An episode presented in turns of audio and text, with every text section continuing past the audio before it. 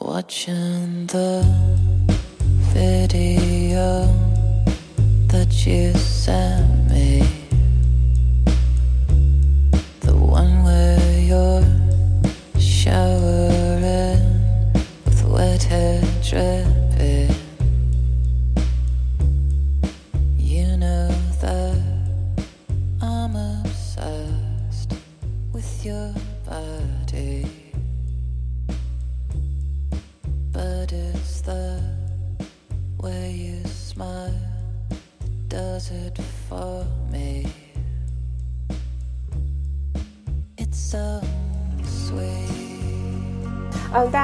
迎大家来到第七期的猴猴听有线电台。他每期都说这个，已经说了七次了。嗯，今天我们终于来了一个嘉宾，是满足了我和洛洛可以全粤语主持节目这样的一个夙愿。那黄洋老师再尴尬的介绍一下你自己。啊，尴尬介绍一下，就之所以以前的节目都没有想到我，只有在这期节目找到我，就一个主要原因是我的个人性生活比较丰富，而且对这方面比较有兴趣，也会稍微有一点呃学术性的研究以及生理上的实践。哎，说到这个学术上的研究，黄曼曼老师曾经有一个非常有意思的公众号，叫女孩洗澡监督员，呃女孩洗澡监督员，大家不用去搜，因为这个公众号已经永久关停了。来说一下关停的原因。呃，官方给的说法是涉嫌描述一夜情的不法信息。呃，就中国你你可以一夜情，但是不可以说，尤其是在公众媒体上是不可以讲这回事情。不可以说发生了这件事儿是吗？对对对对，它指的是就是你不能描写一夜情，不是说你描写的内容是什么，是这件事情根本就不能存在。呃，它它有十几条，就是你触犯了其中任何一条，都会被警告或者是封禁。我特别喜欢百万老师的公众号，真情实感的，不是彩虹屁。就是我曾经有一天心情巨不好，然后坐在公共汽车上去上班还是去干嘛，然后我就看到了你的一篇推送，那是我第一次看到你的公众号。看完了以后，然后我就把它发给了我一个诗人朋友，我说这个是我目前看过最喜欢的公众号，你赶紧看看。然后他也是一个色情诗人博主，然后他看完了以后也超级无敌喜欢，我们两个人就开始分头安利你的公众号。哇，太感动，太感动了！哎呦，有希望，总有一天会能开回来的。所以现在在哪里还能看到你以前写的文章吗？呃，我我有存成图，如果你要的话，我可以打包发给你。好好好，到时候我们分享一个百度网盘。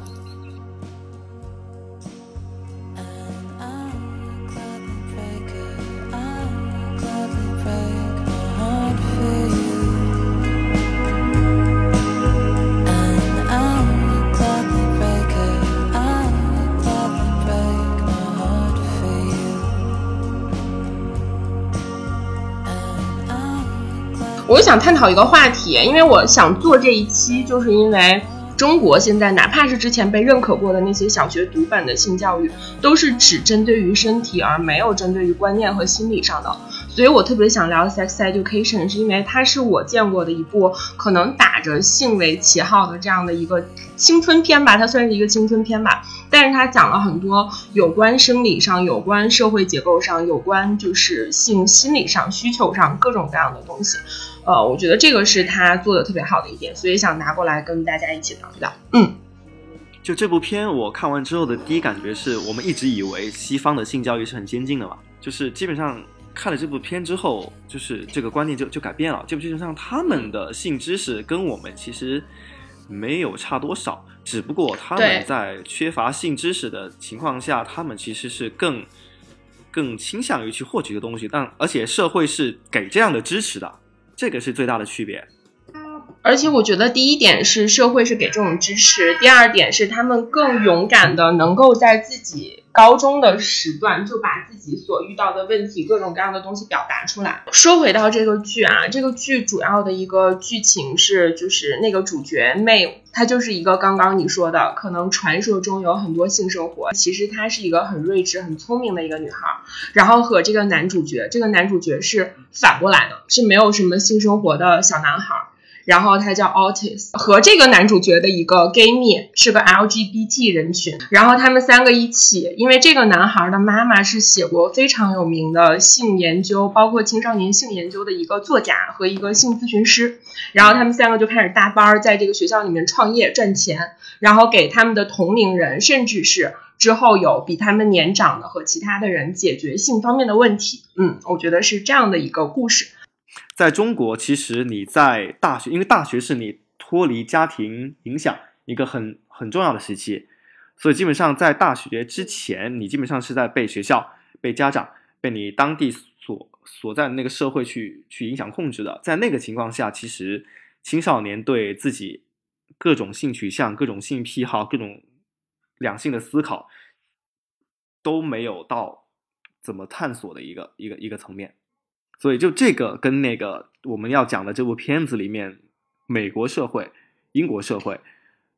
嗯区别最大的就在这里，他们他们会有困惑，我们连困惑都没有。是因为我们不知道从何去困惑呀。对，可能很多人在高中的时候还没有开始性生活，顶多是一些性幻想吧。以及他们的高中时期是，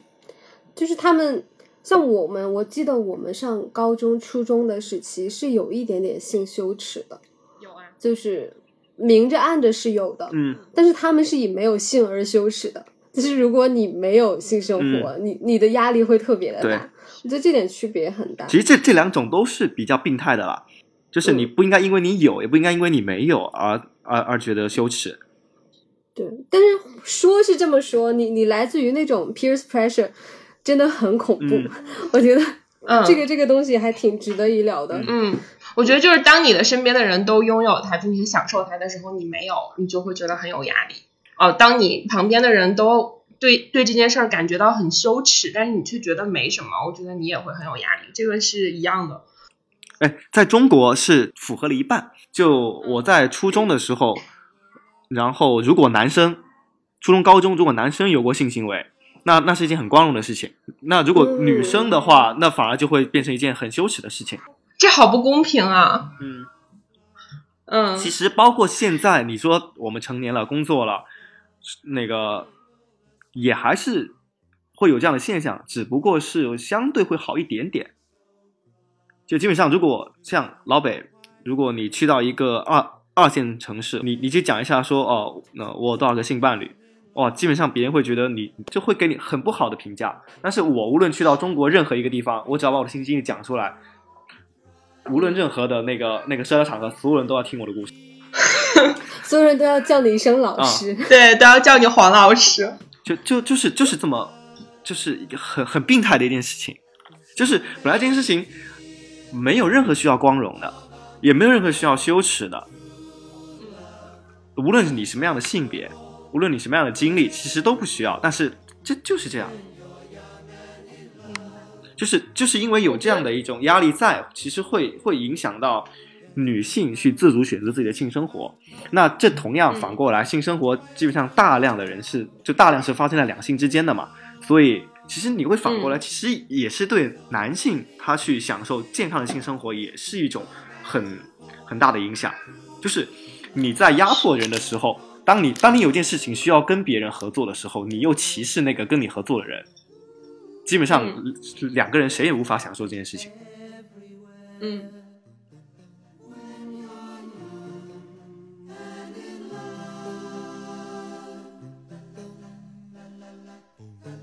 Dreams can come true. Try a dream if you believe they do.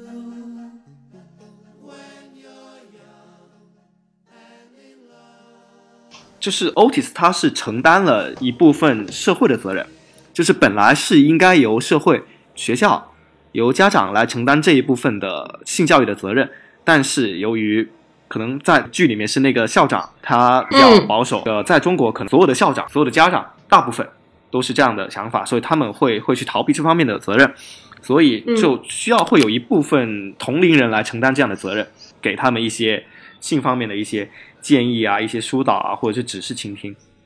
我我倒是有一个很强烈的感受，就是因为我会就生活中我会有一部分像那个 artist，就是因为我我的这种经历，而且我会把我的经历就是全部公开，包括我的朋友圈，就是乱到那种爸妈主动让我屏蔽他的程度。所以身边的人，就尤尤其是女孩子，她们有这方面的困扰的时候，她们会来找我，因为我就就我问他们说，我说你们你为什么跟我讲？就因为有一些跟我还不是很熟，然后有有一些甚至是我的师姐或者是我的前辈。然后他们来跟我聊这个事情，就说我问他说，哎，你你怎么会来找我聊这个事情？他说他们身边没有人可以聊，最好的朋友都不能聊，嗯，都不能聊这方面的事情，不能让他们知道我是这样的一个人，我发生了这样的事情。就是 Otis 这样的人，可能不管是在哪个国家，性开放一点的或者性保守一点的国家，都很被需要吧。就是你像我整个成长的经历，就没有一个很好的受到性教育的来源。然后你的同龄人，其实大部分人也是跟你差不多的，即使说他们思想是开放的，但是他们在这方面的成熟度可能是跟你差不多的，他并不能给你太多的建议。就是所以，如果身边有一个人他在这方面思想很成熟，那我可能也会有困惑的时候会向他去请教。嗯，所以就是比如说，针对于几位主角啊，像刚刚你们都提到了 Otis 这个角色，那就是我感觉是不是大家都有点强调了他他是一个功能性的人？比如说，可能大家想到 Otis 这个人都觉得说。当我有性上的问题的时候，他是一个很好的咨询者。在他描述和叙述的时候，你可以感受到他对于你的尊重和不歧视的那种感觉。可是，其实对于他自己来说，他有存在着自己的性上面的问题，就是他在剧中可能一直是暗恋这个女主角，然后同时他之后又有了另外的一个女朋友，是第一季结尾的时候出现的那个欧拉。但是我们一直在期待和他破处的是学校里面的另外的一个女孩，然后到最后其实他没有跟任何一个人在一起。其实就我看，性上面的任何问题，其实都是简单的问题，反而是情感上面的问题，是真的是很复杂的问题。但是我们是好，反而是先把男的先接触了，简单的忽略掉了。就是 Otis 他在性上面，他能给出，你看，因为呃第二季他有一些剧情讲的是他给的建议是比他妈妈给的建议还要对，但是他在处理感情上其实就做的就很糟糕。Otis 他本身会有一个困局，对，会更特殊，就是因为他妈妈给给他的压力有点大，因为他妈妈在这方面太过于学术大拿，而且还有多次拿他来做实验的一个经历，给他留下了一些阴影。而且他的童年阴影也是因为他的父母关系不太好，然后他的父亲出轨而得来的嘛。嗯，所以他对于性从小就有一种可能每天在接触，因为他妈妈就是研究这个的，又因为他自己的种种原生家庭的原因，对这件事儿有一些恐惧。哎，所以我想问你们两个，小的时候有在性的方面有过不好的经历或者记忆吗？我小的时候遇到过暴露狂，在我还不知道生殖器是什么，是可以变大、变小、变漂亮的时候。哦，每个地方都会有一些暴露狂的传说吧。那个时候可能你连猥亵具体是什么意思，你可能都不太清楚。但就是走在哈尔滨非常有名的一条江边的时候，然后碰到一个男的，就是像电影里面描述的那种，穿着长风衣，然后会给你看他的下体，可是好像也没有什么阴影。你回去有告诉家长吗？我长大了才知道那是怎么回事儿。然后他还问我说：“你是不是看到了？”我说：“看到啥？”那时候我只是一个小学鸡，正经的小学鸡。很难想象男生从小到大会有一些，就比如说在上高中之前或者上大学之前，会有性方面不好的经历吗？我个人是没有，应该可能我我我听到的关于男性的这方面的不好的一些经历，基本上是反而是被同性欺凌，就是被同性性霸凌。你们看那个追风筝的人，对，里面那个男主不就是被同性性霸凌吗？我说我有一个男闺蜜，然后他在上高中的时候，很隐晦的跟我表达过他的困扰，是他不长胡子这件事情。然后我当时觉得非常的可笑，我觉得不长胡子很好，你也不用刮。但是后来很多年以后，我才意识到他其实讲的不是这件事情，可能就是他在性征方面的晚熟，嗯他会在其他男生面前会自卑，别人也会拿这件事情跟他开玩笑，嗯哦这让他很不舒服。哦，这种有，嗯这种有，就基本上反过来啊，就是在年轻的时候，基本上大学以前，男生是会因为性征不足被嗯嘲笑，女生会因为性征太足而被嘲笑。是。你说到了性霸凌嘛，就是青少年时期的性霸凌。你觉得在剧中的 Adam 和 Eric，就是 Adam 一开始他其实很过分嘛，他对 Eric 做了很多比较羞辱，甚至是身体上的霸凌这种事情。嗯你觉得这种算是性霸凌的一部分吗？还是他只是一直对他有好感，只是他自己不知道呢？呃，这个得分两个方面来看，一个是做的人他是怎么想的，一个是被这么对待人他感受到的是什么样的东西。所以我们先讲 Eric，就是感受方这边，他是语言上他是被性霸凌了，就很明显的，他一直叫他那个绰号嘛。如果他说欺负他的话，那个跟性没关系，那个就是纯粹的校园霸凌。那个最后在那个两个人关在一起之后，就是按剧情里面是 Adam 给 Eric blow job，对这种情况下的话，应该不算性霸凌，因为在 Eric 他后面去讲这件事情，他通过感受者这题讲这件事情的时候，他是觉得是一个好的体验，虽然他会很 confused，但是但是他还是觉得是一个好的体验。然后从 Adam 这个就是动作的发出方来看，那他其实就是自己在表达感情方面是有障碍的。他的家庭，他的父亲给他的影响就是让他完全不会正常的对人表达感情，类似于男生小时候去抓女生头发那种样子是一样的，就是我们用相反的方式来表达爱。所以当他最后去跟 Eric 表白的时候，Eric 是能瞬间 get 到他之前那些做法是是出于爱的。呃，我觉得那个 Adam 和 Eric 是我这两季以来就是最喜欢的一对 CP。可能 Adam 他是生长在一个特别父权的一个家庭，他爸爸是一个绝对父权和男性权利这样的一个人。他的外表是很强悍的，然后最开始第一集他是第一个出现的男性角色，可是他的内心其实是很脆弱的。而 Eric，我觉得他的表象是，就是包括他可能会穿着女装参加 party，然后在路上被人打，但是他其实是一个在表达爱上、表达情感上比较勇敢的一个人。我特别喜欢 Eric 的父亲。哦，我记得特别清楚，第一季的时候，就是 Eric 不是穿的花里胡哨的，就是异装，然后又带又涂着口红，然后他爸其实应该能感觉到自己的儿子和其他男孩不一样吧。当时他还没有明确的跟家里人出柜嘛，然后他爸就说：“我开车带你去，我怕你这样会被欺负。”然后 Eric 就非常坚定的跟他说：“反正我之后就是也是会被欺负的，你不能每次开车都送我，就是这种意思。”然后他爸爸就接受了他这样的选择，然后 Eric 就真的被打了回来了嘛。然后第二天早上，他爸爸在跟家里其他人说的时候，是用一种很温和的理由去掩盖住了 Eric 身上受的那些伤。然后我就觉得，作为一个男性，就是他跟 Adam 的爸爸基本上形成了一个非常强烈的反差。然后我就觉得他爸爸这一点做得很好，然后也是那一次作为 Eric 这个人在他家庭里的一个转折点。然后他开始。告诉他的妈妈和姐姐说：“哦，我其实是个同性恋。”还有一个细节，还有个细节，你就是我刚刚听你讲，还有一个细节要补充一下，就是他爸不光是保护他，那除此之外，他其实还有鼓励的一面。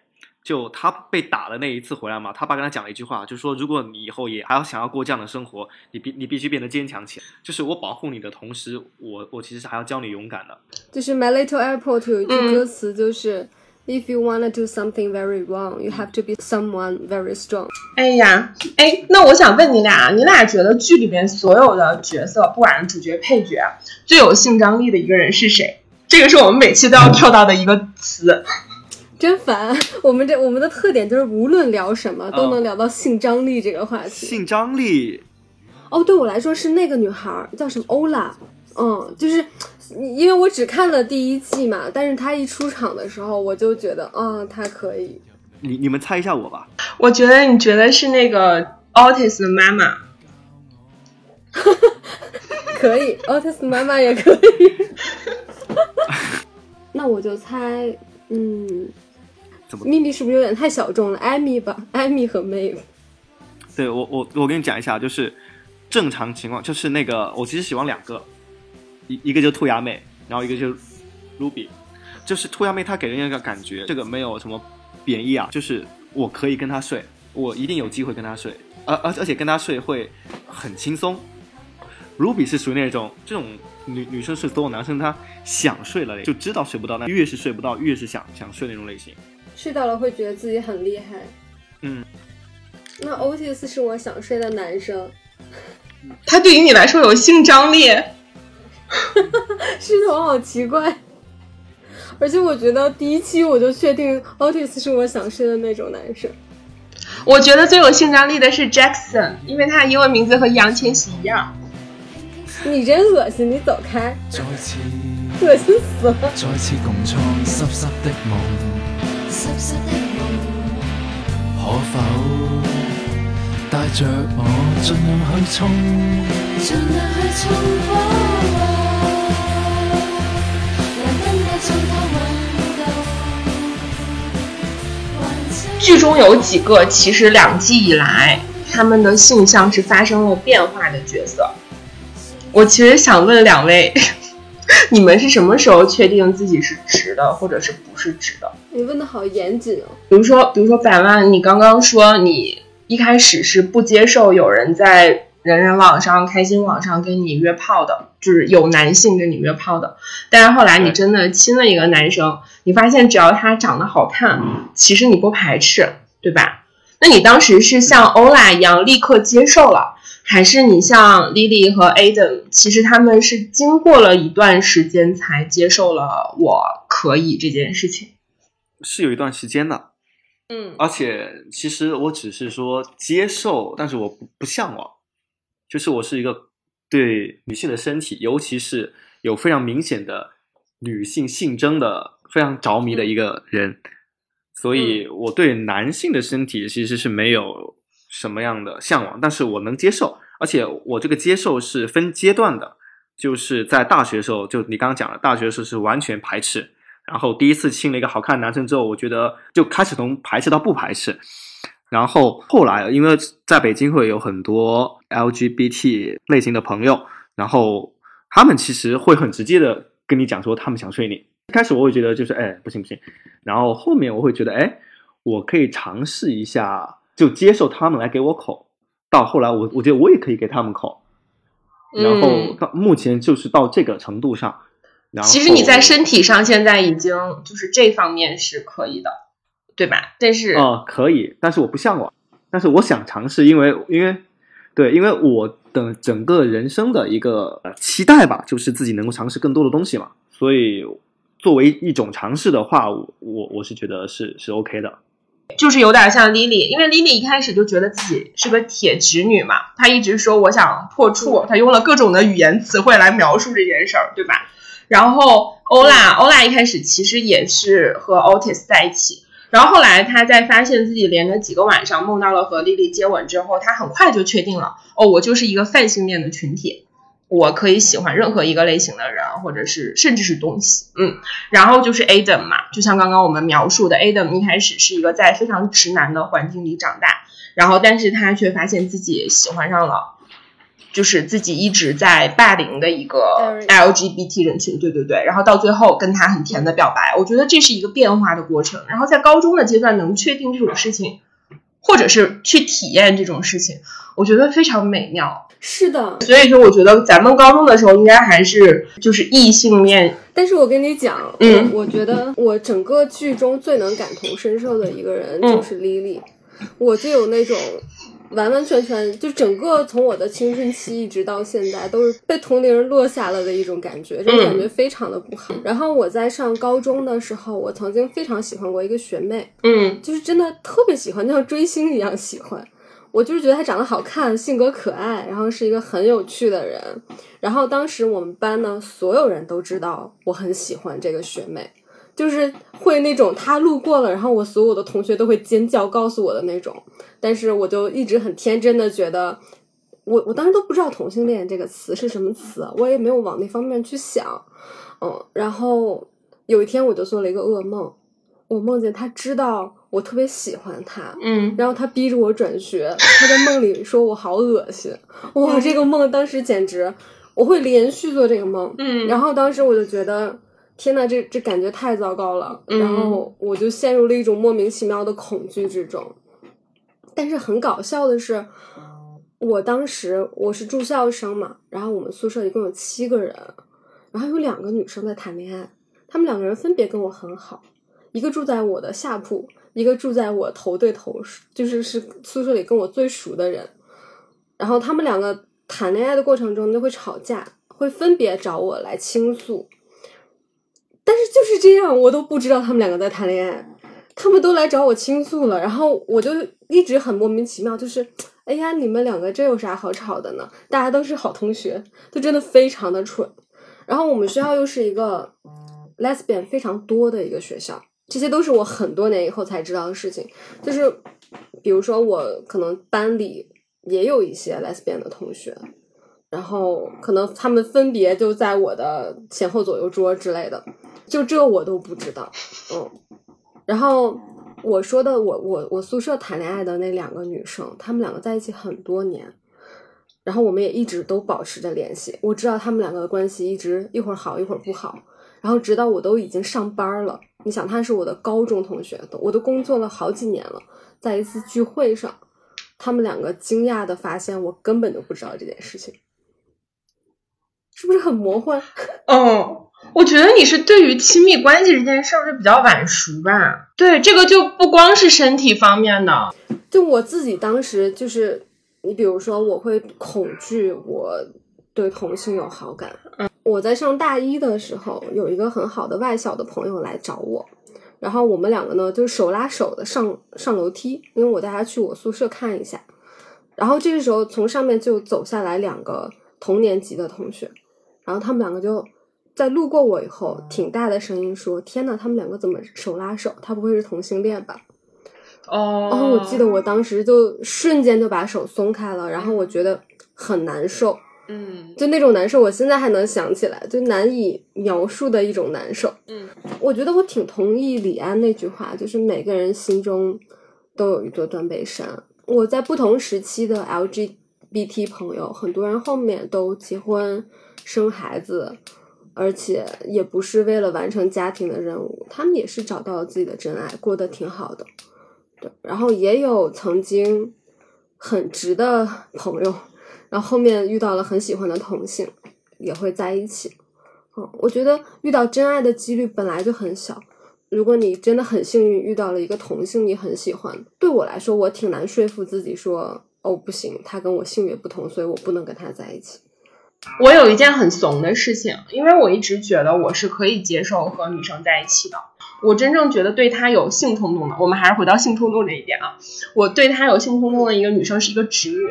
然后呢，我们发生的最亲密的一个举动是在三里屯喝多了，然后坐在他的车里，然后我们两个接吻，然后就是很亲密的那种接吻。然后想走到下一步的时候，我发现我不会，他发现他也不会，然后就结束了。不是，就是因为我没有睡过，我没有睡过姑娘。然后呢，我看过的女生和女生，嗯，睡的片子也都是类似于西班牙的情色片，就是没有到说可以去实际操作的那种片子。嗯，所以当时就是，可是我现在想起来那一个瞬间，我还会觉得遗憾，因为真的挺喜欢他的，而且他现在已经不在国内了。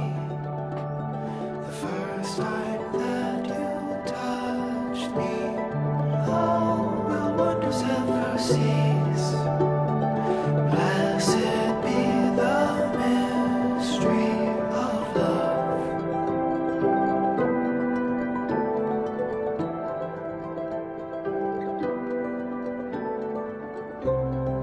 确实能非常明显感觉到女生在睡前跟睡后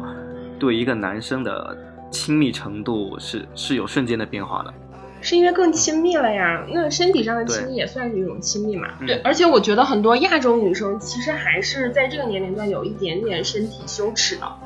就是其实那个《Sex Education》里面也描述了嘛，就是第二季里面，就一个女生特别喜欢用枕头挡住她男朋友脸，然后他们两个做爱。然后还有就是他们的那个说西班牙语，然后很喜欢 Maeve 的那个女老师，她特别喜欢她男朋友在做爱的时候说脏话。其实是为了显得自己就是对自己的身体没那么自信，或者对自己的性格没有那么自信，然后希望自己在这个时候更有魅力，或者是你不要看到我这样的意思嘛。然后对于亚洲女生来说，我跟你睡了，我们已经非常坦诚的看过了一切，其实就是一个交换了很多很多秘密的人呀。男生是不是不会有这方面的羞耻？会少一些吧。中国男生都很盲目自信的呀，他们看不清楚自己。对我看了虎扑的帖子，我真的看了虎扑的帖子，嗯，模仿蔡徐坤胡渣自拍。我反而想想提另外一个点，就可能只是是一个相关的话题，就是呃，如果你们有大量的看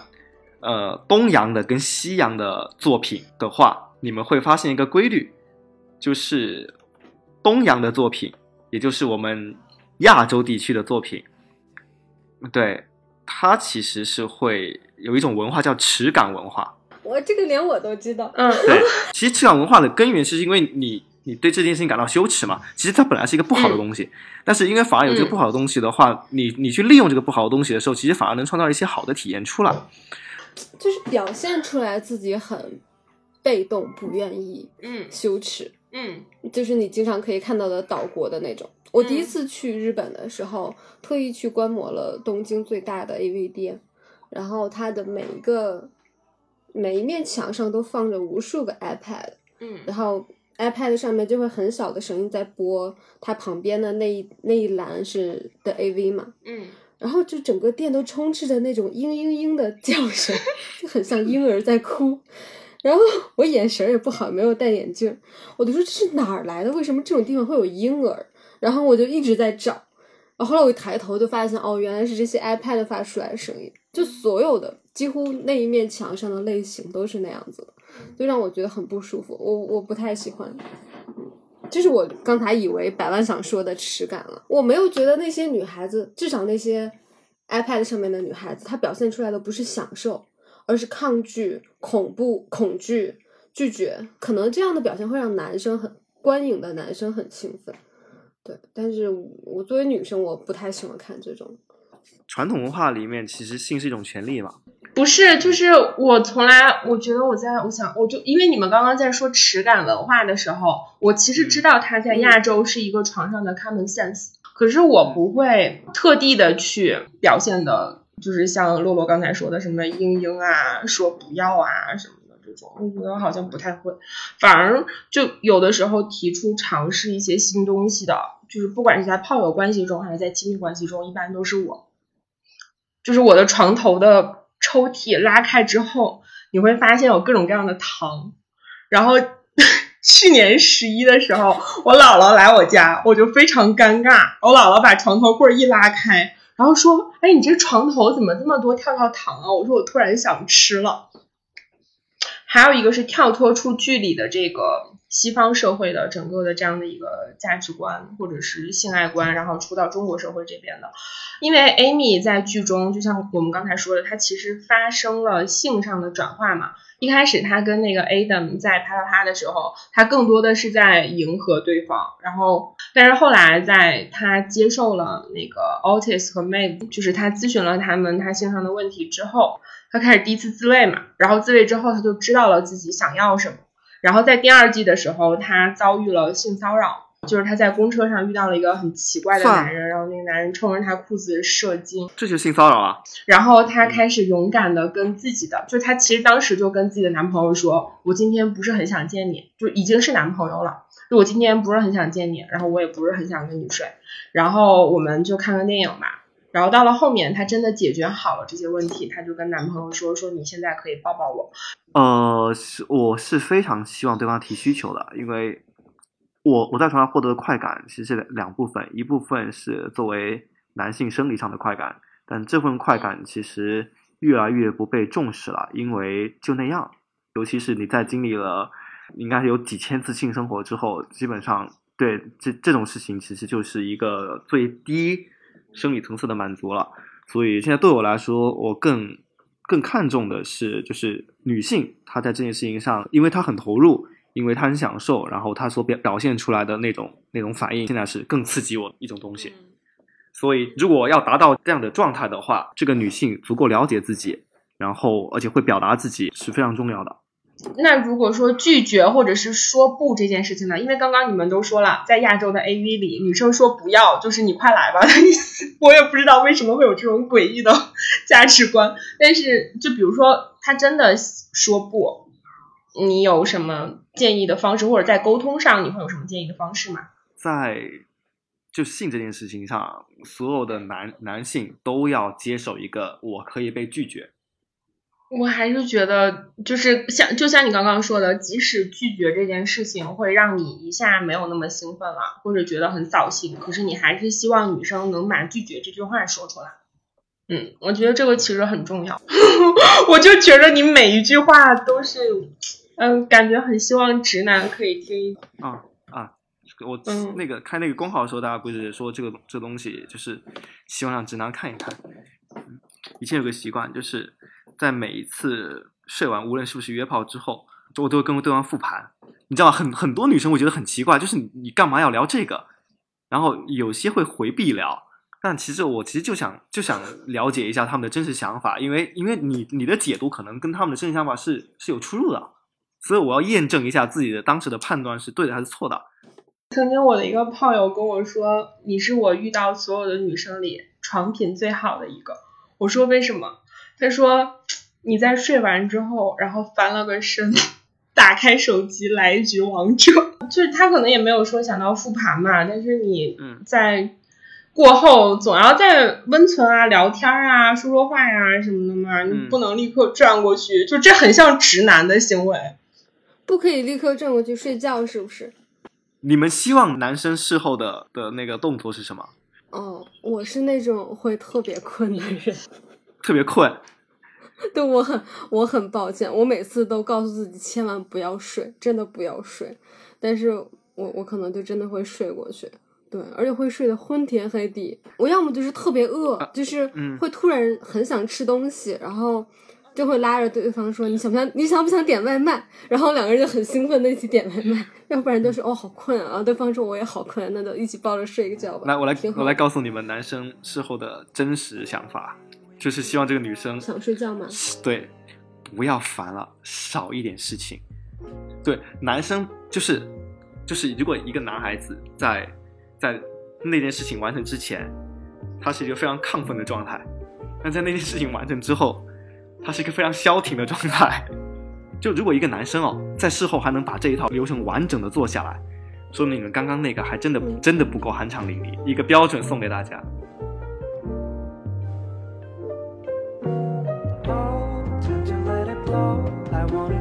sure. Need to be slow. Gotta learn to be slow. Searching love's tendency and feeling it tenderly. Yeah, I'll close my eyes. 那我们再聊一聊另外一部剧吧， 就是其实最近有两部跟性相关的，经常会被拿出来各个公众号啊、什么豆瓣上来写的剧。另外一部是尺度更大一点的剧，是一部日剧，叫《下辈子我再好好过》。呃这部剧我和百万都看过，我迅速的在 B 站看了一下 brief，然后这部剧其实就是它讲的是一群在性上或者是特别强，或者是特别弱，或者是有问题的人，在他们应该是一个职场环境吧，然后在一个办公室里面的，我觉得有点像性社会学观察日志。然后百万说的让我们克服心理障碍的那个应该是女主吧。然后那个女主就是一个频繁约炮的人，但是我觉得她可能不太一样的一点是，她在后来的某一个阶段，然后她开始按照动心的程度或者是体贴的程度来给自己的炮友排序。我记得特别有意思，就是他做了一个实验，他有 A B C D E 五个炮友，然后呢，他同时跟他们说：“我来大姨妈了。”然后看这些炮友有什么反应。然后其中前四个都是想做这个时期特殊的尝试，或者让他给他们 blow job。只有第五个男的是体贴的抱着她说：“哎呀，没关系，那我们就这样睡觉吧。”然后还说了很多对很多温柔的话。然后呢，所以他就对这个人产生了特别不一样的情感。我觉得他应该是当时是觉得这个人可以交往吧，可是这个人一直有一个女朋友，然后他还只是把她当做炮友。然后这个女主在这个过程中，其实她她在情感上会受到一些伤害。嗯，然后我觉得这个是女主的一个状态，她更多的是我觉得告诉我千万不要对炮友动心。那洛洛，你说一下你非常羡慕的那个女孩儿吧？那个女孩儿就是那个百万，你应该也有印象，就是里面女主角的闺蜜。哦，我没有羡慕她，我为什么要羡慕她？我就是她，哪一个？好烦呀！我只是自黑，就是就是有一个她的闺蜜，她在办公室里面的闺蜜，然后她的闺蜜就是追各种二次元或者磕各种哦 CP，、嗯然后嗯她的愿望就是成为她 CP。就是 CP 画面里面旁边的那棵植物，看着她磕的 CP 每天恩恩爱爱，对，我这个她好可爱呀。是这个就回到了我们一开始百万问咱俩的话题嘛，说为什么女生做这个是合法的？我们只想看仙子和仙子在一起。嗯，嗯，是丑陋的我们不配出现在画面里。对。其实那个《Sex Education》里那个 Otis 的妈妈不是第二季里面跟一个女孩说嘛，那个女孩就是不想有性生活，她不想跟任何人有。那个那个 Otis 妈妈就跟她说，性并不能让你更加完整，所以如果说你没有它，你也不会破碎。我觉得对于足够丰富的一群人来说，其实性爱是不是没有那么重要？哦，对于我来说很重要啊。但是我们第一期的时候其实就说了这个话题。我跟洛洛说，我觉得谈恋爱这件事儿没有这么重要，但是性生活很重要。洛洛说，我觉得性也没有那么重要。然后我们两个还有一次复盘了这样的一组对话。嗯，不，对我来说，谈恋爱是重要的。性不重要，对，对于我来说性是重要的，但是稳定的恋爱是不重要的。嗯，因为我觉得有太多人可以值得我投入我的精神和情感了。嗯哎，对于我来说，可能很神奇，对，而且我非常非常依赖亲密关系，就是就是一般像我这样，大家看来应该会是那种浪到不在谁身边也就一个晚上，第二天就不想见到那个人的那种类型，但其实反而不是，我就我连炮友我都想跟炮友同居，那对你来说，什么样算是亲密关系呢？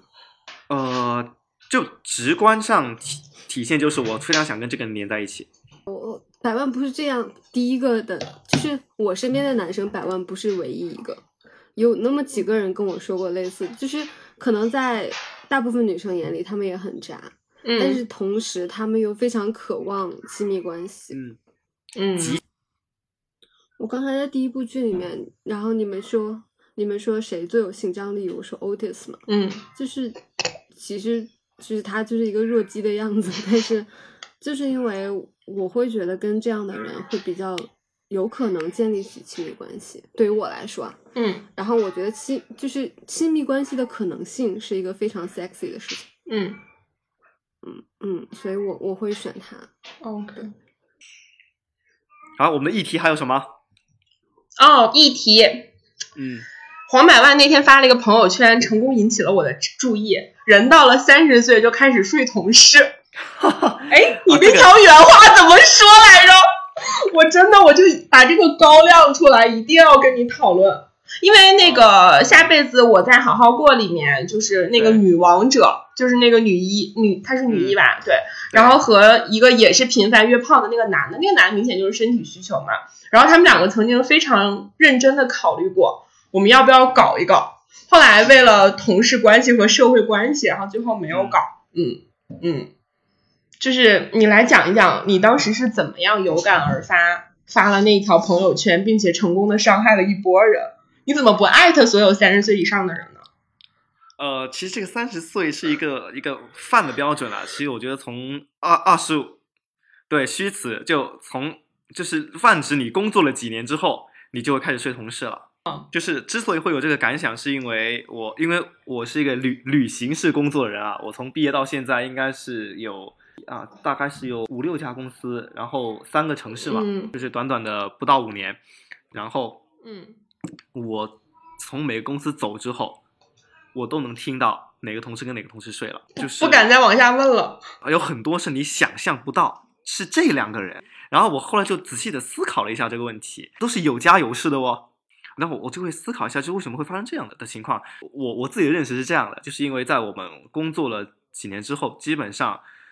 其实从我们毕业开始吧，我们认识人的途径就变得特别窄。尤其是有一些，尤其是那那那些最后就是说我们传说的搞破鞋这种人哈，他们其实是不会再用社交软件去认识新的人了，状况不允许。另一方面是他们也会觉得这种软件是不符合他们的需求，然后所以他们的圈子就只会局限在身边工作人，尤其是没有什么额外的社交的人，基本上就是认识几个同事了。所以我会发出那个感感慨，一个是真的有这么多的例子佐证，一个是社会的状况就是这样，你的社交圈就是这么大，然后你的需求又是这样的，所以你只能通过这种方式去完成你的需求。我现在是老板，你让我说睡同事，我这算性骚扰员工吧？你的员工还都是女的好吗？对我，我员工还有 gay，就是女的和 gay，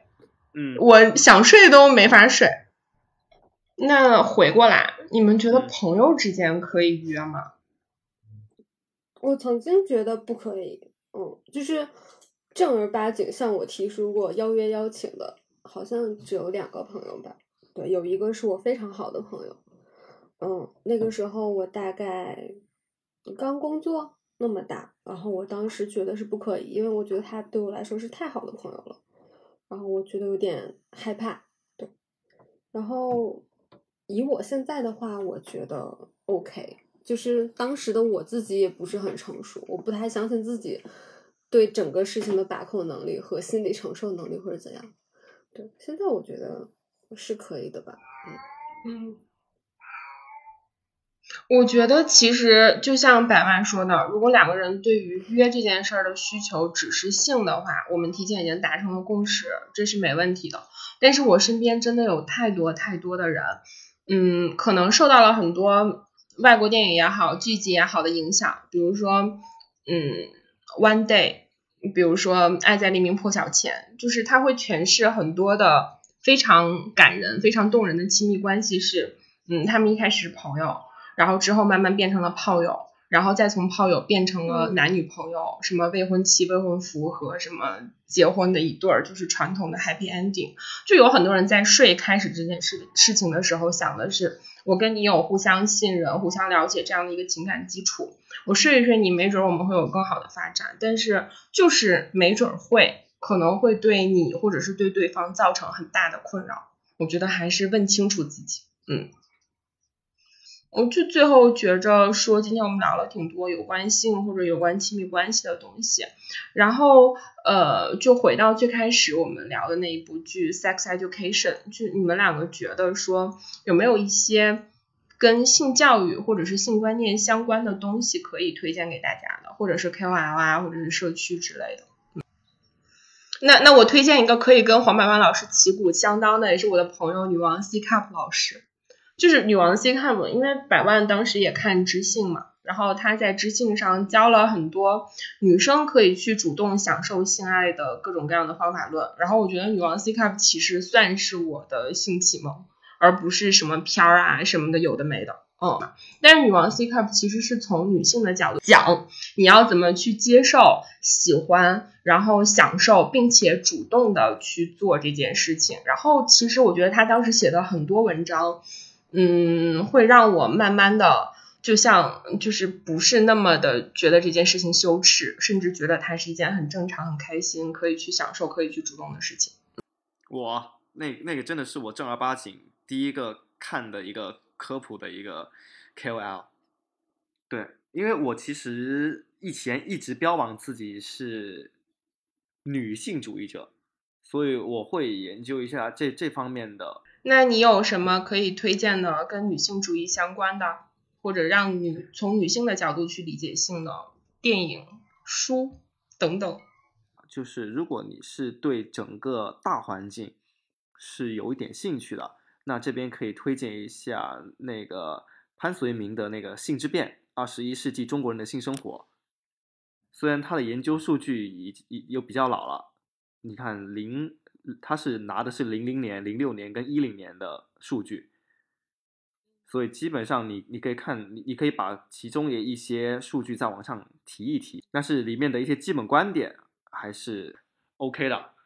它里面讲的是很很多的，包括说多伴侣啊、婚外性啊、性交易啊这些，其实它都有涉及到。所以基本上，如果社会对你的看法，或者是你从小接受的教育，其实对你的影响是比较根深蒂固的话，你其实可以看一看这本书，可以了解一下真实的中国的情况，包括说他对这些情况的一个自己的一一些观点。可以，你你可以听到不同的声音，就是你可以看到同一个事实，但是听到了不同的声音。然后，如果你这边还有兴趣的话，李敖有本《中国的性研究》，呃，这本书也可以看一下。但是，呃，我个人是更推荐上一。然后还有一本就更加学术了，学术到不行了，《金赛性学报告》，这是我第一本啃下来的，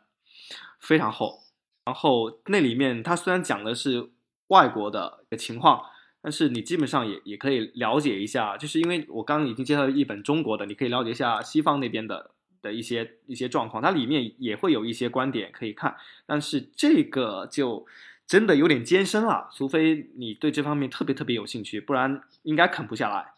我呃，我这边还还还还有还有一本书可以推荐，是美国的一本书，叫《女人的性爱动机》，这本书也也可以看一下，尤其是。男孩子看了，你可以了解一下女孩子的一些真实想法，然后女孩子看了，其实也可以更能了解自己。我推荐一本书，是我也送给了洛洛女士，我也不知道她没有看的《女性呵护指南》。还没看，而这个就是我我我的朋友六层楼像楼个大字典一样。对对对，是我朋友六层楼写的。然后它的可读性其实是你从初中开始，只要你可以开始进行身体认知的时候，你就可以去看。它有点像是一个白皮书，或者是一个很有意思的百科全书。然后你可以像查字典一样，从你生理的变化，然后查到每一点。然后包括刚刚我们说到了很多，可能女性都不知道自己的某些部位在哪里啊，长什么样子。我觉得这本书是帮你破除一个基本的这件事情很羞耻的观念的一本书，然后它的科普性也很强。对，嗯，希望洛洛能看完。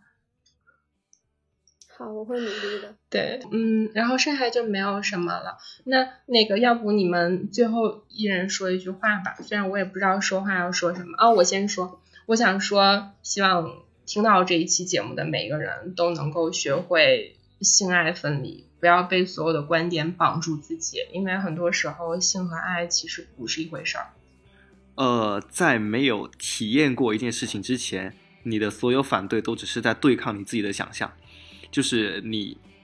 先入为主的认为一个东西好跟不好，那其实是一件很不理智的事情。你呃，只有自己真的去体验过了，然后体验完了之后，不只是单单的体验，你要反思整个过程，你在这里面你的真实感受，然后去跟别人交流，你才能真正做到了了解自己，你才能真的判断一个东西适不适合你，你到底想要什么。哦，我就我就不能说个自己的感受吗？你怎么那么看不起我？我想，我想跟所有可能在不同的阶段像我一样面临过或者面临着 peers pressure 的人，同龄压力的人说一句，就是所有的事情，不管其他的人在做什么，你的感受才是最值得被珍惜、最重要的。嗯，不要在乎那些压力。然后，所以感谢百万老师来给我上课。感谢百万老师给我们做科普，感对感谢百万老师来做学术交流。然后也希望百万老师的工号能早日重见天日。